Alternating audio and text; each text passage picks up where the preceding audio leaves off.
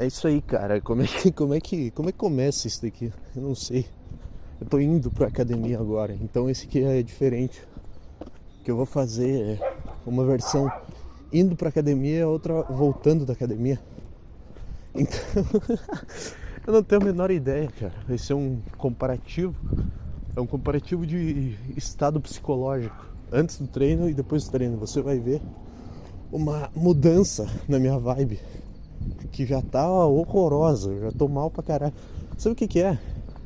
É que eu posso entrar nessa de estar tá mal pra caralho, só que eu não tenho tempo, porque eu daqui a, eu não, não tenho como concluir. Eu não, eu não sou bom o suficiente para concluir essa, esse raciocínio em cinco minutos.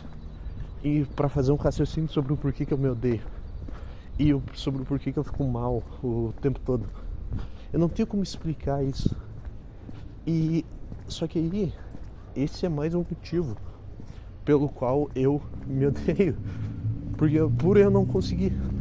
E aí tu cria esse ciclo de auto-ódio. Agora tem um carro aqui para atravessar a rua. E aí tu cria esse, esse ciclo e tu não consegue explicar, cara. Eu não sei como é que as pessoas conseguem ter autoestima. Sabe?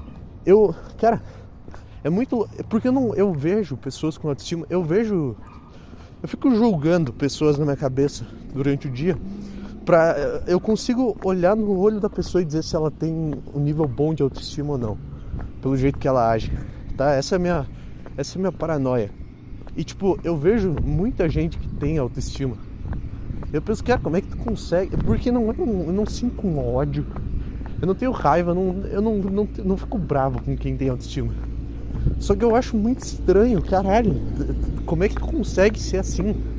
Como é que faz? Como é que eu faço para ser assim? Tá entendendo? Agora o caminhão. Merda, tá passando. É. Tá entendendo? Tipo, o que que aconteceu hoje, cara? Eu tava voltando para casa. Um exemplo de pessoa com autoestima que eu vi hoje que me deixou impressionado. Eu tava voltando de ônibus do trabalho e e uma mulher puxou a cordinha do ônibus para descer, só que ela cometeu aquele erro de puxar um ponto antes do que ela ia descer, sabe? Ela puxou muito antes e tinha e o ônibus parou um ponto antes do que a mulher queria que ele parasse, que era o ponto que ela ia descer. E isso já aconteceu comigo. E o que que eu fiz? Eu peguei, eu vi que ele parou no ponto errado, eu desci e fui andando até o lugar que eu queria ir, mesmo que seja longe pra caralho, porque eu, na minha cabeça eu pensei, cara, não quero atrapalhar esse cara, eu não quero ser um peso na vida desse cara para fazer ele parar o ônibus de novo. Só que hoje essa mulher ela fez isso e o ônibus parou no ponto que não era o dela e ela virou pro oh, e aí? Ela virou pro ela virou esse é o jeito que eu finjo que eu tô feliz cumprimentando as outras pessoas. Eu tô aqui numa vibe terrível e aí passa o cara que eu conheço oh, oh, que som foi esse? Que som foi esse, cara? Que som foi esse que eu fiz com a, com a minha boca agora? É. Tá. Aí essa mulher, ela virou pra. pra. pra frente do ônibus, lá pro lugar que fica o motorista. E ela falou: é na próxima, moço. E aí o motorista fechou a porta e, e foi e, levou, e foi até o próximo ponto para ela descer. E eu fiquei, caralho, cara. Caralho, eu não conseguiria fazer isso. eu não consigo tomar nenhuma decisão pensando no que, que vai ser melhor para mim. Esse, esse, é o meu, esse é o nível do meu cérebro, nível que, que a minha cabeça funciona. Eu não consigo tomar nenhuma decisão pensando isso daqui vai, me, vai ser bom para mim, vai me beneficiar. Eu sempre penso, cara, o que, que vai, o que, que vai incomodar os outros menos? Como, como que eu posso incomodar menos os outros com a minha existência? Agora tô muito feliz, eu passei por uma pessoa e não perdi a minha, a minha linha de raciocínio.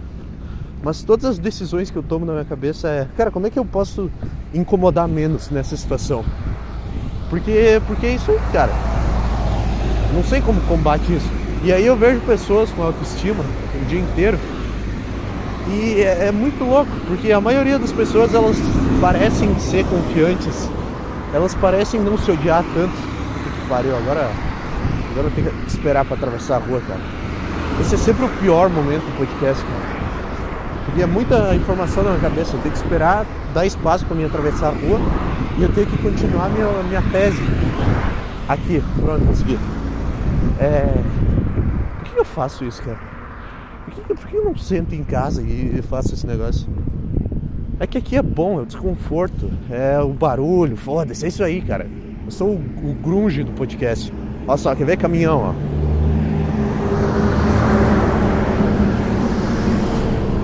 Esse é o som da vida real, cara. Não é o, o microfone do Flow Podcast, não é? Esse é o som da vida real, cara. Eu não consigo mais falar porque não para de passar carro, mano. Tipo assim, pra mim, ver uma pessoa de autoestima na rua, uma pessoa com autoestima, é igual ver uma pessoa com a pele azul. Tá entendendo? É tipo assim, eu sair na rua me odiando, é como se eu saísse na rua e a humanidade, e tipo, 90% das outras pessoas tivessem com a pele azul e e eu não tô e eu não fiquei sabendo o que aconteceu. Então eu fico, caralho, como é que o que aconteceu? Como é que todo mundo tá com a pele azul? E como é que eu faço para ter a pele azul? A pele azul é a autoestima, tipo, tá, como é que eu chego lá? Porque essa pessoa ela tem a pele azul e ela parece estar feliz com isso.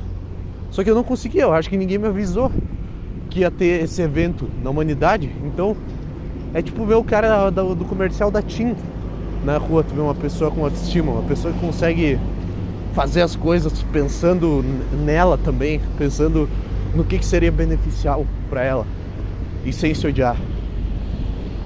É muito louco, essa analogia é boa, cara. Essa analogia é boa, essa, essa vibe de antes do treino, cara. Essa o ódio completo pela, pela minha pessoa e pela vida, cara. E agora eu não sei. Agora eu não sei, eu vou entrar aqui. E depois eu. Nem sei se vou postar essa merda, cara. É isso aí. É isso aí, cara. É, tô de volta. Não sei. Não sei se estou de volta. Não sei se eu juntei isso daqui com o, com o episódio anterior, com a parte anterior, com o segmento anterior. Eu não sei de nada, cara. Eu não sou. Isso aí só o Eduardo do Futuro pode te dizer se esse daqui é o começo do episódio, se isso daqui é, é o, o, o episódio, enfim, se isso daqui é o meio do episódio, eu tô continuando com a outra gravação, não sei, cara. Enfim, é, a vibe tá, tá diferente, eu não sei. Não sei, sabe o que, que é bom? Eu podia fazer isso sempre, é gravar antes de treinar. Eu acho que eu falei isso antes, né? Eu podia gravar antes de treinar e depois de treinar e mandar isso num, num arquivo por um psicólogo fazer uma análise.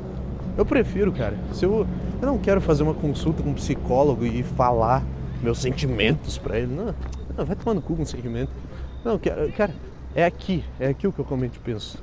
É que se tu quer, cara, se tu quer me me curar de seja lá que merda que eu tenho, se tu quiser me curar desse negócio, escuta isso daqui, cara. Eu, eu vou pagar para ter um ouvinte. Eu vou pagar para ter um ouvinte, imagina ter um psicólogo. Eu tenho um psicólogo, eu mando isso aqui pra ele. Tá, me analisa aí. Analisa o que, que tem de errado comigo aqui.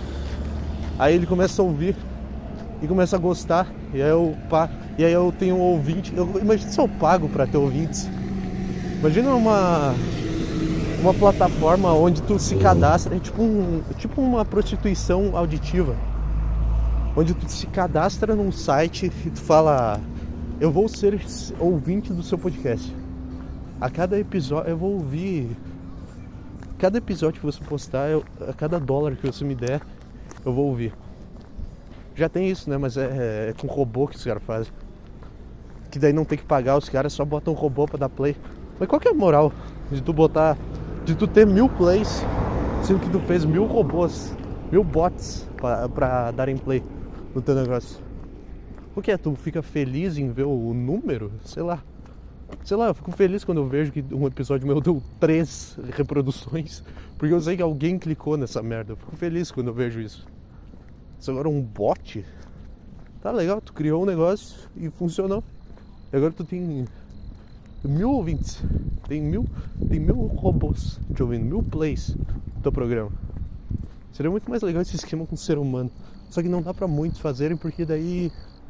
Porque daí eu não. É que as pessoas ouvem coisas de graça, né?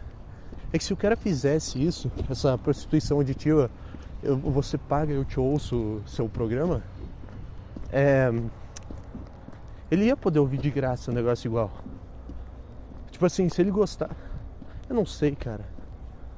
Eu não sei, para um negócio pequeno, daria, daria para fazer, tipo, pagar 20 ouvintes é um investimento. É investimento, tu paga 20 reais, um, um real para cada cara.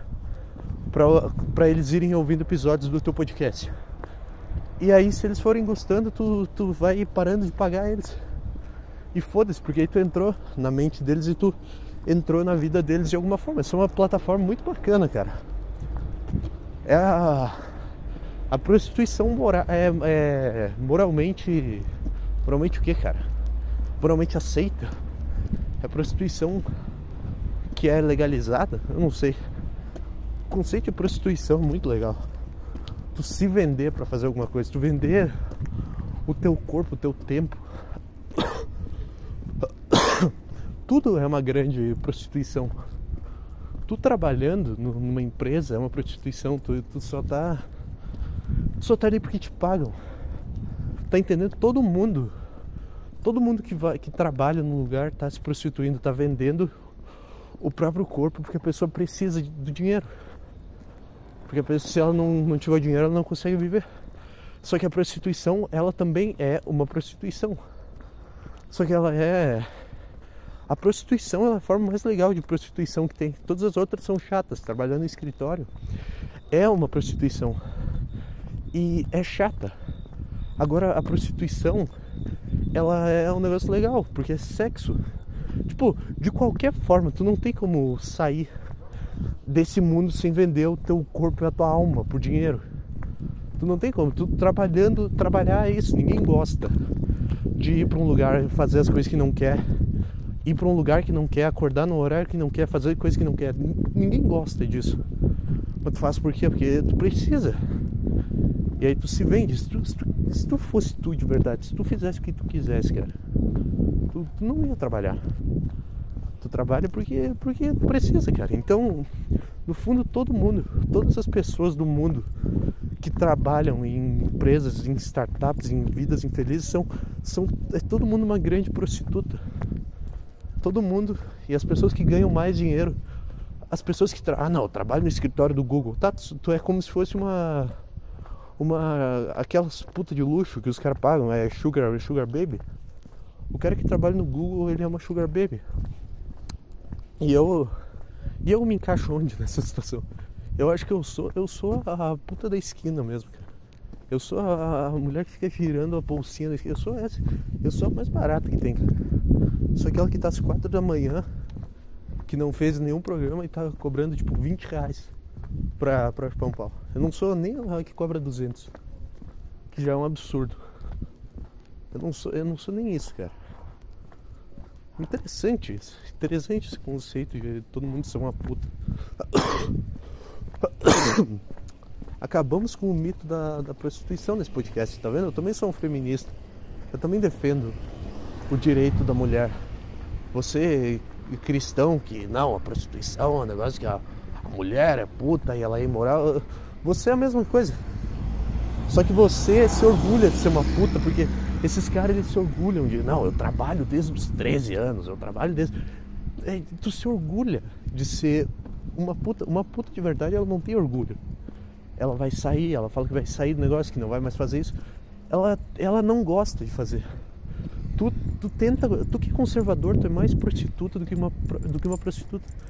Porque tu. Todos esses caras eles falam, não, eu sou. Eu trabalhei desde os 12 anos e não sei o que. Sim, cara, exatamente. Tu sofreu pedofilia. Essa é a conclusão que a gente chega nesse podcast porque eu tô chegando em casa, cara. Puta, é isso aí. Adeus. É eduardoantudicioco.gmail.com Se você quiser.